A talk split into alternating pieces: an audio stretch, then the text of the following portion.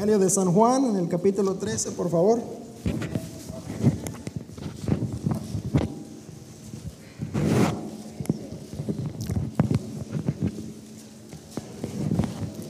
Capítulo 13.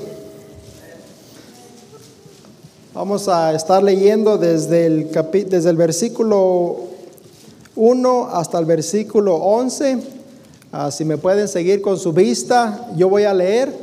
Nada más les pido si se pueden unir conmigo en el versículo 10. Vamos a estar leyendo hasta el 10 nada más. Si se pueden unir conmigo en el versículo 10 y seguirme con su vista en la lectura de lo demás. ¿La tienen, hermanos? Juan capítulo 13, versículo 1 dice así la palabra de Dios. Antes de la fiesta de la Pascua, sabiendo Jesús que su hora había llegado para que pasase de este mundo al Padre, como había amado a los suyos que estaban en el mundo, los amó hasta el fin. Y cuando cenaban, como el diablo ya había puesto en el corazón de Judas Iscariote, hijo de Simón, que le entregase, sabiendo Jesús que el Padre le había dado todas las cosas en las manos y que había salido de Dios y a Dios iba, se levantó de la cena y se quitó su manto y tomando una toalla se la ciñó. Luego puso agua en un lebrillo y comenzó a lavar los pies de los discípulos y enjuagándolos con la toalla con que estaba ceñido, entonces vino Simón Pedro y Pedro le dijo, Señor, ¿tú me lavas los pies a mí? Señor, ¿tú me lavas los pies? Respondiendo Jesús le dijo, lo que yo hago, tú no lo comprendes ahora, mas lo entenderás después. Versículo 8. Pedro le dijo, no me, lavaré los, no me lavarás los pies jamás. Jesús le respondió, si no te lavare, no tendrás parte conmigo. Le dijo Simón Pedro, Señor, no solo mis pies, sino también las manos y la cabeza. Todos, Jesús le dijo, el que está lavado no necesita sino lavarse los pies, pues está todo limpio y vosotros estáis... Vamos a orar. Señor y Padre, bendito Dios, gracias Señor por darnos una oportunidad, Señor, de escuchar su palabra. Gracias Señor por el privilegio de tener una iglesia, Señor, de tener un lugar donde congregarnos, Señor, la libertad que muchos no tienen, bendito Padre. Señor, vengo delante de usted, mi Dios, reconociendo que soy inútil. Padre, mi pecado está delante de mí, no hay nada, no hay nada en mí, mi Dios. Hay hermanos aquí con mejor capacidad que la mía, mi Dios, para predicar su palabra. Señor, yo he orado, Señor, yo le he pedido que si no es su voluntad me quitara de aquí, Padre. Si usted me ha permitido llegar hasta este momento, Señor, yo le pido por favor que su espíritu tome control de mis emociones, de mis nervios.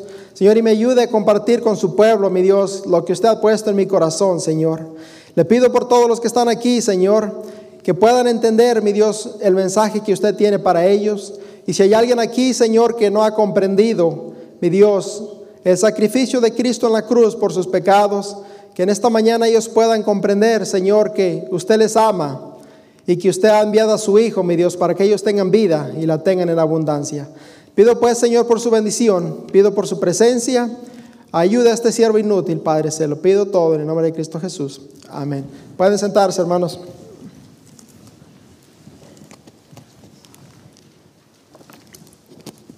Me gustaría hacerles una pregunta en esta mañana, hermanos, para empezar.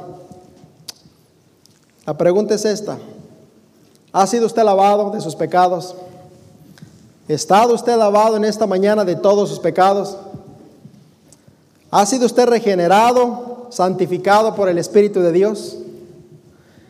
Una pregunta que le pido que se conteste usted mismo. ¿Ha estado usted lavado? ¿Han sido sus pecados perdonados? ¿Ha sido santificado? ¿Ha sido glorificado? Una pregunta, hermanos, que nos debemos de hacer en esta mañana. Quizás no me comprendan, pero ahorita me van a comprender lo que quiero decir. Si pueden ir conmigo, por favor. Primer libro de Corintios, primera carta a los Corintios, perdón, primera carta a los Corintios, capítulo 6, primera carta a los Corintios, capítulo 6, versículo 9. ¿Lo tienen? Versículo 9 dice, ¿no sabéis que los injustos no heredarán el reino de Dios?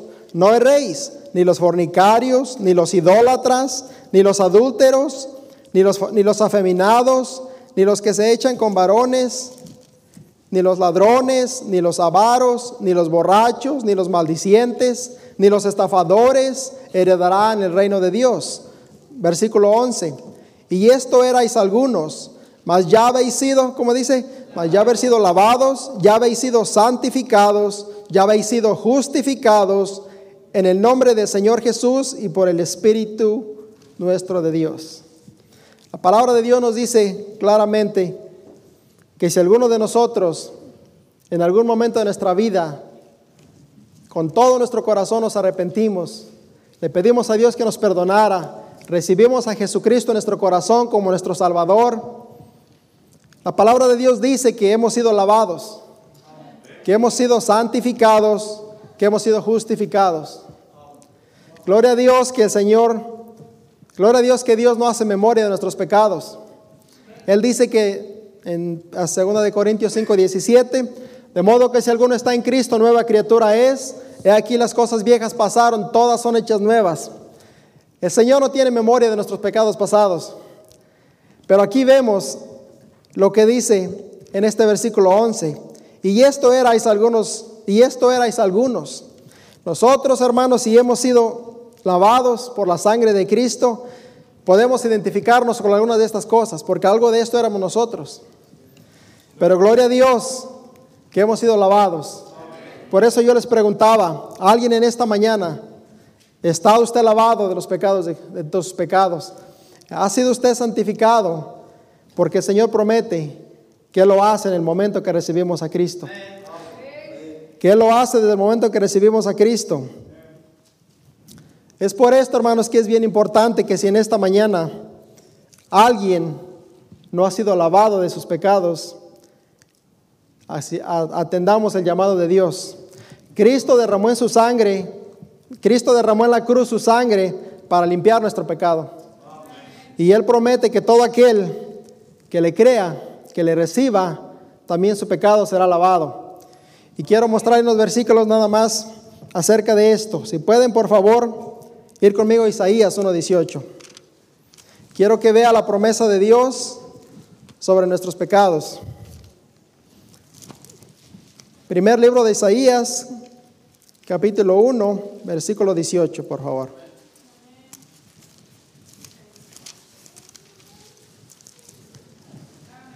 ¿Lo tienen?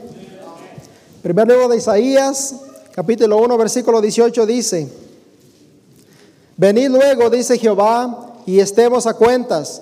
Si vuestros pecados fueren como la grana, como la nieve serán emblanquecidos. Si fueren rojos como el carmesí, vendrán a ser como la blanca lana. Gloria a Dios que nuestros pecados, una vez que son lavados por la sangre de Cristo, ahora estamos limpios, blancos como la blanca lana, dice la palabra de Dios. Mi hermano, si esto no le da gozo, no sé qué más le daría. Hermano, se acuerda, hermana, se acuerda cuando el simple hecho de darnos cuenta que estábamos limpios nos daba un gozo y una motivación que nada más importaba. ¿Se acuerdan esos días cuando escuchábamos esto y todo lo demás no importaba? Soy lavado, soy limpiado, delante de Dios no hay pecado de mí, mis pecados han sido borrados, soy una criatura nueva. El Señor, el Señor me ve limpio. Es un gozo, hermanos. Es un gozo. Y si en esta mañana usted ha perdido ese gozo, le animo a que recuerde, a que haga memoria de esos días cuando nosotros nos gozábamos en esto. Nos gozábamos en esto. También quiero que vea, ah, complementando esto que estoy diciendo también en el libro de Tito. En el libro de Tito, capítulo 3, versículo 5.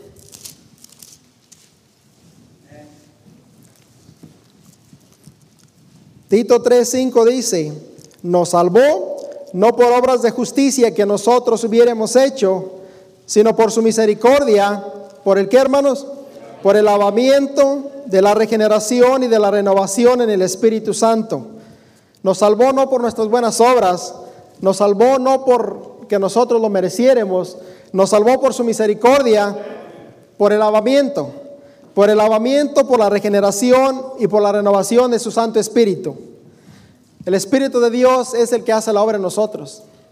Nosotros muchas veces le resistimos al Espíritu de Dios, pero el Espíritu de Dios, cuando nosotros le recibimos, Él viene a hacer este procedimiento, esta santificación, este lavado de nuestro ser pecaminoso. Muy importante. También quiero uno más que veamos Apocalipsis, en el libro de Apocalipsis capítulo 1, el versículo 5.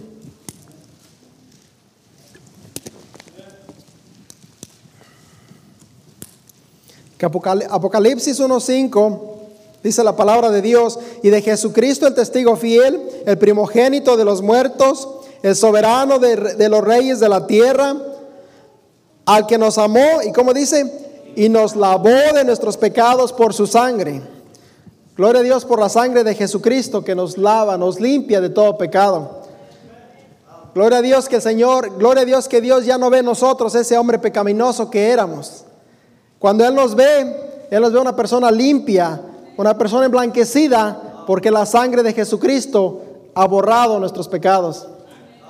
Hermano, esto esto debería darnos gozo. Esto debería darnos gozo. Somos limpios ante Dios. Las cosas viejas pasaron. Con esto en mente, hermanos, lo que quiero compartir en esta mañana es la necesidad de nosotros como cristianos de tener nuestros pies limpios cada día. Vuelva Juan, de que nuestros pies estén limpios cada día Regrese por favor a, a Juan 13, donde comenzamos.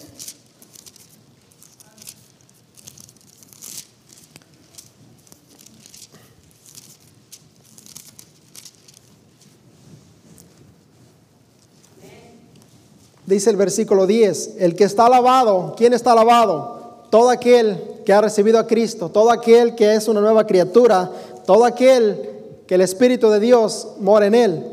El que está lavado no necesita sino lavarse, ¿qué dice?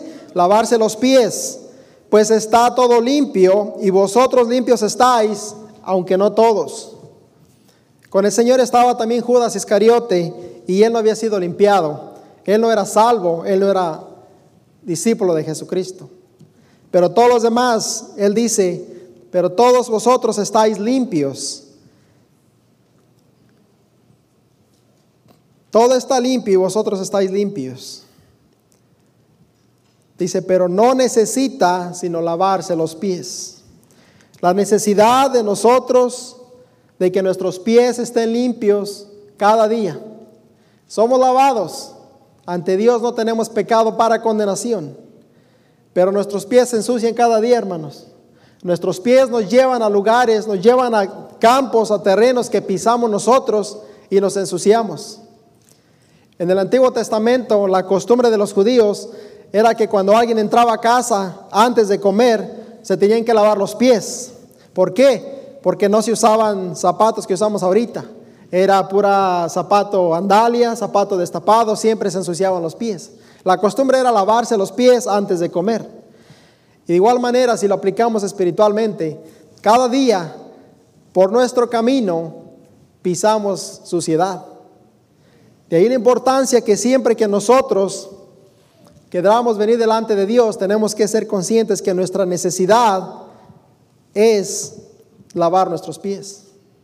Quiero por favor que me acompañen al libro de Éxodo. La necesidad de nosotros como cristianos de limpiar nuestros pies cada día.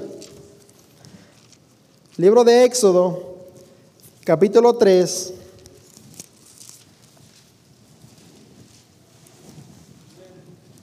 ¿Lo tienen?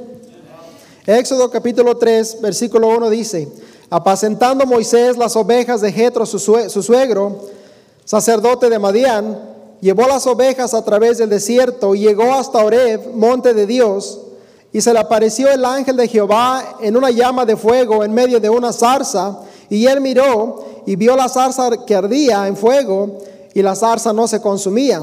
Entonces Moisés dijo, iré yo ahora y veré esta gran visión. ¿Por qué causa la zarza no se quema? Viendo Jehová que él iba a ver, lo llamó Dios de en medio de la zarza y le dijo, Moisés, Moisés. Y él respondió, heme aquí. Y dijo, no te acerques quita tu calzado de tus pies, porque el lugar en que tú estás, tierra santa es. Quita el calzado de tus pies, porque la tierra donde estás, tierra santa es. El calzado estaba sucio. Él le dijo, Moisés, Moisés, quita el calzado de tu pie, porque la tierra donde estás, santa es. Algo, hermanos, que quiero que no olvidemos, que la iglesia de Dios es santa. El púlpito es sagrado, el púlpito es santo. Esta mañana yo estaba aquí de rodillas implorando al Señor, 5 de la mañana pasado, que no me permitiera estar aquí parado porque este es un lugar santo donde yo no soy digno. Yo le decía, Señor, yo no quiero estar aquí porque no soy digno. Señor, límpiame, de mi, límpiame mis pies. Señor, si tú quieres que yo esté aquí, límpiame. Este es un lugar santo. Pero no solo el púlpito es un lugar santo, hermanos. Las escuelas dominicales son es un lugar santo. La cuna es un lugar santo. La cocina es un lugar santo. El pasillo es un lugar santo. En cualquier lugar que estemos en la presencia de Dios, que estemos sirviendo a Dios, tenemos que tener en mente que es un lugar santo. Y nuestros pies sucios de pecado no puede acercarse ahí. No nos atrevamos, hermanos, a pararnos de este púlpito sin antes limpiar nuestros pies.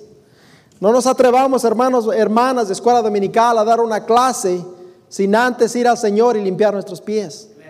No nos atrevamos, hermanos, sugieres a obrar, a estar en el pasillo, hermanas en la guardería, cualquier ministerio que sea el de usted. No nos atrevamos a hacer esto con nuestros pies sucios de pecado. Esta tierra donde estás, tierra santa es, le dijo Jehová a Moisés. La iglesia de Dios, tierra santa es.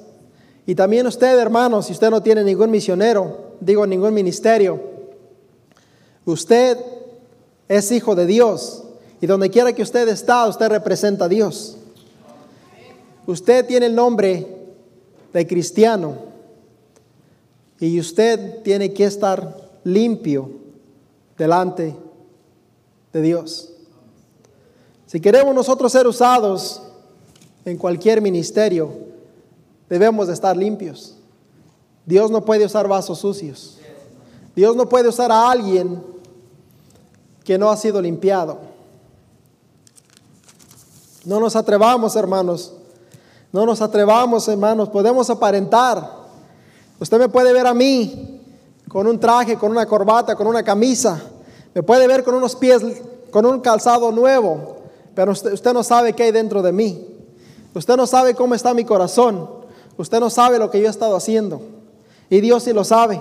Dios sí lo ve. Nosotros como hombres juzgamos la apariencia, pero Dios juzga lo interior. Nosotros vemos lo de afuera, el Señor ve lo de adentro. Hermanos, no nos engañemos a nosotros mismos. Muchas veces estamos delante de Él haciendo lo que hacemos con los pies sucios, con los pies cargados de pecado, y el Señor dice, la tierra donde estás, tierra santa es. Tierra santa es. No podemos engañar a nadie, hermanos. No podemos engañar a nadie. Yo tenía un mensaje diferente. Toda la semana, toda la semana trabajé para preparar un mensaje pensando en ustedes. Yo lo tenía preparado el día miércoles el día, hasta el día jueves lo tenía listo. Fuimos a la conferencia en Springfield. Estuvimos allá viernes y sábado. Dios obró grandemente. Dios obró mi corazón de una manera que cuando yo regresé a casa ayer por la noche y miré mi bosquejo y miré mi mensaje, el Señor me dijo, eso no es lo que yo quiero que prediques. Porque eso no es para ti. Yo quiero que tú prediques algo para ti. Anoche hasta la medianoche y yo en la mañana aquí postrado, el Señor me decía que lo que Él quería que yo predicara era algo que era para mí primeramente. Y el Señor me hizo ver en esta conferencia que yo no puedo hacer nada y que es una condenación que yo mismo me estoy trayendo a mí mismo sirviéndole a Él, estando sucio. Tuvimos la oportunidad de estar allá el viernes y el sábado.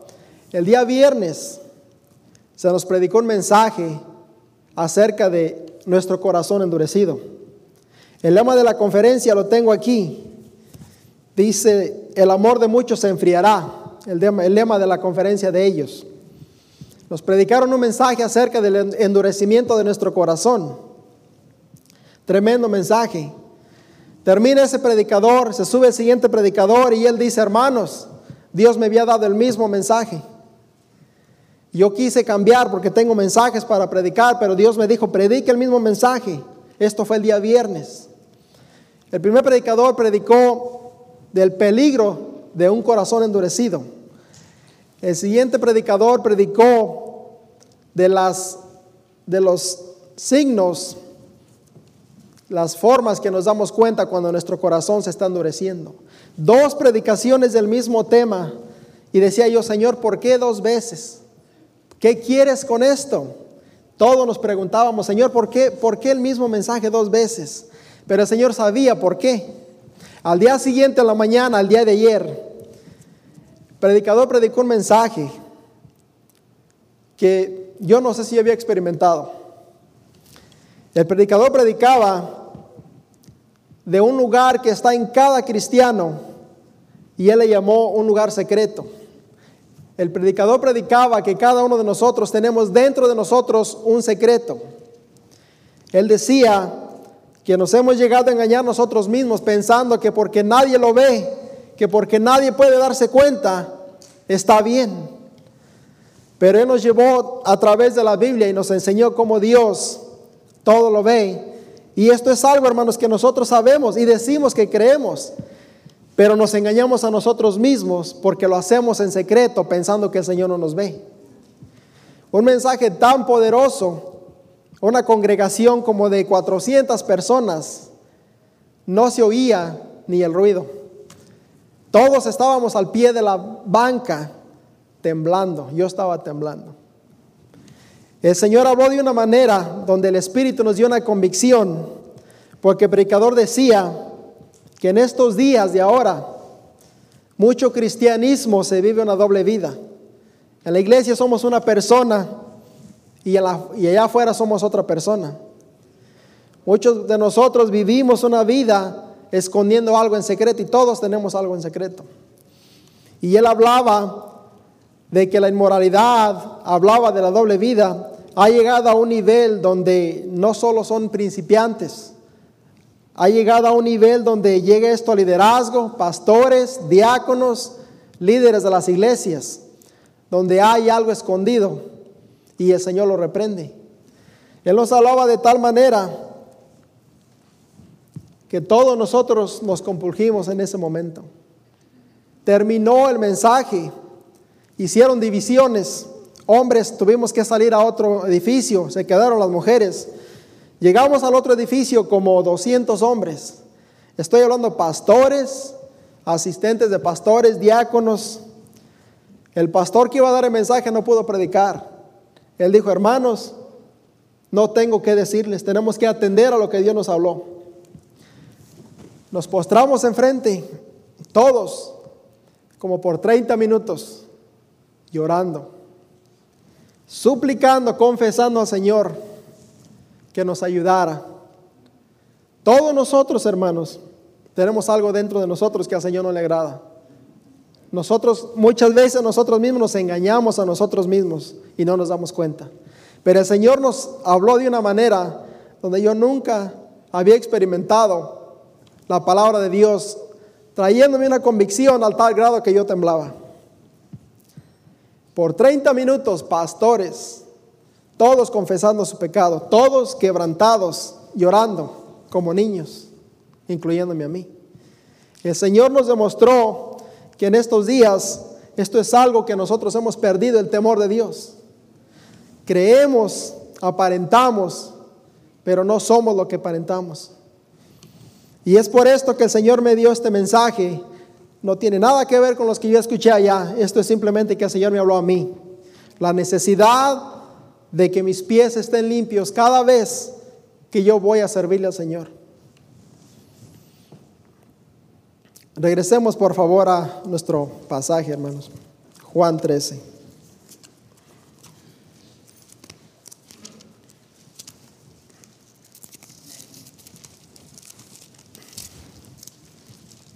Vea conmigo el, ahí en el capítulo 13, el versículo 5.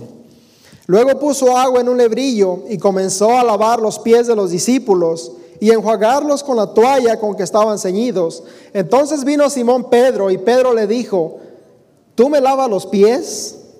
Respondiendo Jesús le dijo, lo que yo hago tú no lo comprendes ahora, mas lo entenderás después. Pedro no entendía, Pedro no sabía lo que el Señor le quería decir. Pero decía, ¿cómo tú siendo mi Señor, mi Maestro, me lava los pies? Tú no me lavarás los pies jamás. Pedro no entendía que el Señor lo estaba preparando para lo que hoy conocemos como la Gran Comisión.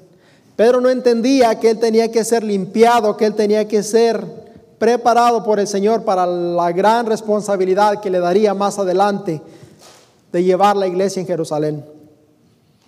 De la misma manera nosotros muchas veces tal vez pensemos que porque yo soy diácono, yo puedo hacer ciertas cosas porque tengo una reputación y no es así. Delante de Dios no hay título. Delante de Dios todos somos siervos, todos somos sermos pecadores.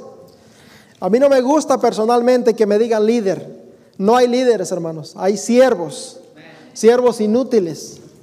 Siervos inútiles que nada más tratamos de hacer lo que el Señor nos mandó y ni aún así podemos cumplir esto. Pastor, diácono, esposas. No hay líderes, hermanos, somos siervos inútiles.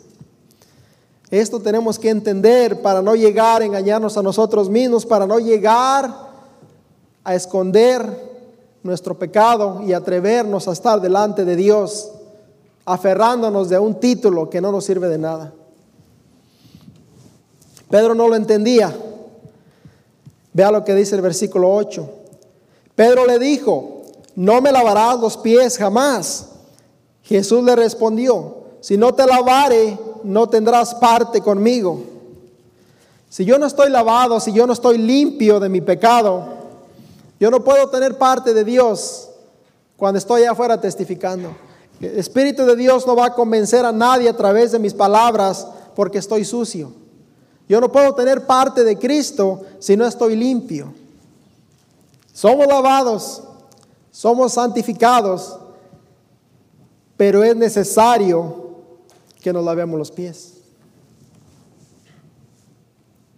Hermanos, cada día donde caminemos, a donde vayamos, nos vamos a ensuciar. En nuestro caminar diario, en nuestro trabajo, en cualquier lugar donde nosotros estemos, estamos expuestos a ensuciar nuestras manos. Nosotros podemos ir a algún lugar y cuando menos acordamos ya estamos viendo lo que no tenemos que ver. Nosotros muchas veces hacemos cosas en lo secreto, como decía. En nuestra casa somos de una manera y aquí somos de otra manera.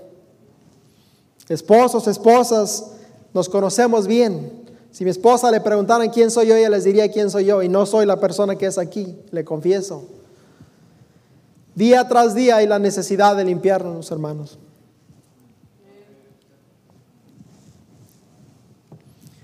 No podemos engañar a Dios, a Dios nadie. Dios no puede ser burlado. No podemos engañar a nadie. No, no nos atrevamos, hermanos, de verdad, a estar aquí y decirlo. Yo le pido al Señor que dé en mí, le pedí ayer y le pido hoy, que descienda el temor de Dios sobre mí. Necesitamos aprender a temer a Dios, hermanos, ya no le tememos. Decimos lo que decimos, hacemos lo que hacemos, ignorando que hay un Dios que nos juzgará por lo que decimos y por lo que hacemos. No tememos a Dios, hermanos. No tememos que hay un Dios que nos va a juzgar, no para salvación, pero sí nos va a juzgar de acuerdo a cada cosa que hayamos hecho mientras estamos en esta vida, sea bueno, sea malo. Cada palabra, cada comentario que hacemos los unos de los otros, el Señor nos va a juzgar. No olvidemos que cuando Saulo iba camino a Tarso y el Señor Jesús tuvo un encuentro con él, ¿qué le dijo el Señor Jesús a Saulo? Saulo, Saulo, ¿por qué me persigues? Él no le dijo, ¿por qué persigues a mi iglesia? ¿Por qué persigues a los cristianos? Le dijo, ¿por qué me persigues? La iglesia es de Cristo. Cristo es la cabeza de la iglesia, nosotros simplemente somos el cuerpo. Pero cuando yo digo algo en contra de un hermano, cuando yo digo algo en contra de un pastor, de un siervo de Dios, le estoy diciendo en contra de Cristo. ¿Por qué le dijo a Saulo, por qué me persigues? Tengamos cuidado, hermanos. Tengamos cuidado porque cuando hacemos algo, lo hacemos directamente en contra de Dios. Directamente en contra de Dios. Quiero por favor que vaya conmigo a Hebreos 3, por favor. Quiero que veamos un par de versículos, hermanos, que esperen y nos ayuden. Si nuestro corazón se ha endurecido, si nosotros hemos perdido ese temor de Dios, es necesario que atendamos a su llamado. Vea lo que dice en Hebreos capítulo 3, versículo 12. ¿Lo tienen? Mirad, hermanos, que no haya ninguno de vosotros corazón malo de incredulidad para apartarse del Dios vivo. Versículo 13. Antes exhortaos los unos a los otros cada día, entre tanto que se dice hoy, para que ninguno de vosotros se endurezca por el engaño del pecado.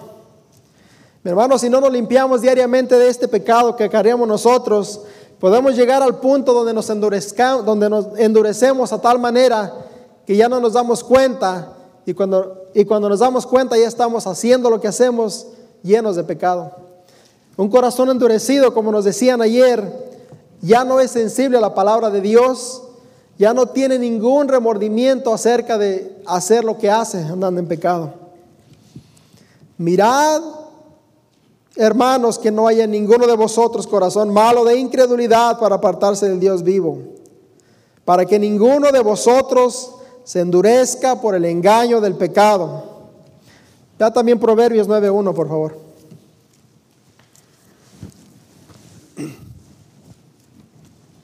Proverbios 9.1.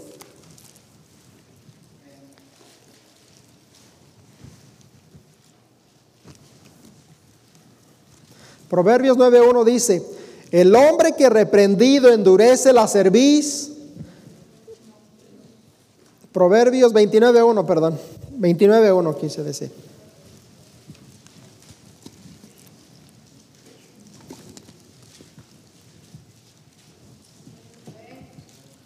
Proverbios 29.1 dice, el hombre que reprendido endurece la cerviz, de repente será quebrantado y no habrá para él, que dice? Llega un punto donde nuestro corazón se ha endurecido, donde la palabra de Dios ya no hace efecto. Y el Señor dice, vendrá quebrantamiento. No hay medicina. Cuidado con este asunto, hermanos. Cuidado. Volvamos a Juan.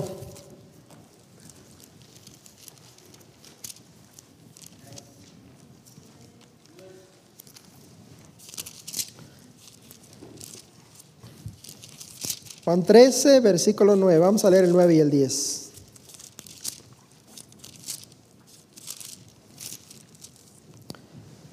Le dijo Simón Pedro, Señor, no solo mis pies, sino también las manos y la cabeza.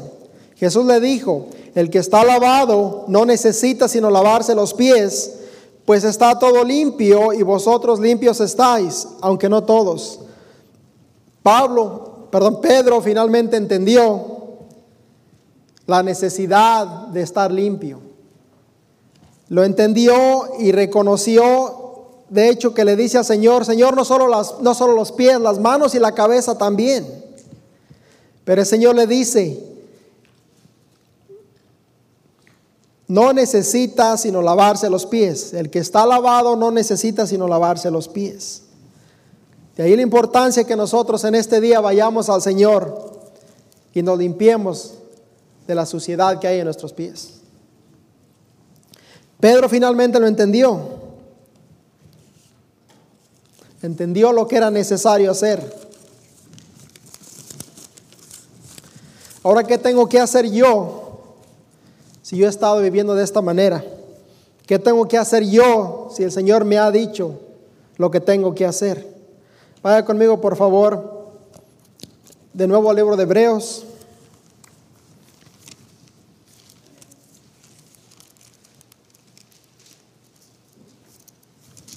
Capítulo 4, versículo 14. Hebreos 4, versículo 14, dice, por tanto, teniendo un gran sumo sacerdote que traspasó los cielos, Jesús el Hijo de Dios, retengamos nuestra profesión, porque no tenemos un sumo sacerdote que no pueda compadecerse de nuestras debilidades, sino uno que fue tentado en todo según nuestra semejanza, pero sin pecado. Versículo 16. Acerquémonos pues confiadamente al trono de la gracia para alcanzar misericordia y hallar gracia para el oportuno socorro. Gloria a Dios por Jesucristo. Gloria a Dios que tenemos un abogado para con el Padre. Gloria a Dios que Él intercede por nosotros. Acerquémonos pues, hermanos, acerquémonos confiadamente al trono de la gracia. El Señor Jesús comprende el Señor Jesús vivió en esta tierra lo que nosotros vivimos. No pecó, pero Él nos comprende porque Él sabe, porque Él sabe que la tentación está cada día. El Señor sabe que nosotros le vamos a fallar, pero Él nos dice en su palabra que nos acerquemos porque tenemos tenemos a alguien que puede compadecerse de nosotros. Tal vez algunos de nosotros nunca podríamos perdonarnos. Deberíamos porque es el mandamiento. Pero gracias a Dios que con nuestro Señor no importa, sin, sin importar cuál sea nuestro pecado, Él puede compadecerse de nosotros. Él puede compadecerse de nosotros. Primera de Juan 1.9, hermanos. Voy a casi voy a terminar. Primera de Juan 1.9.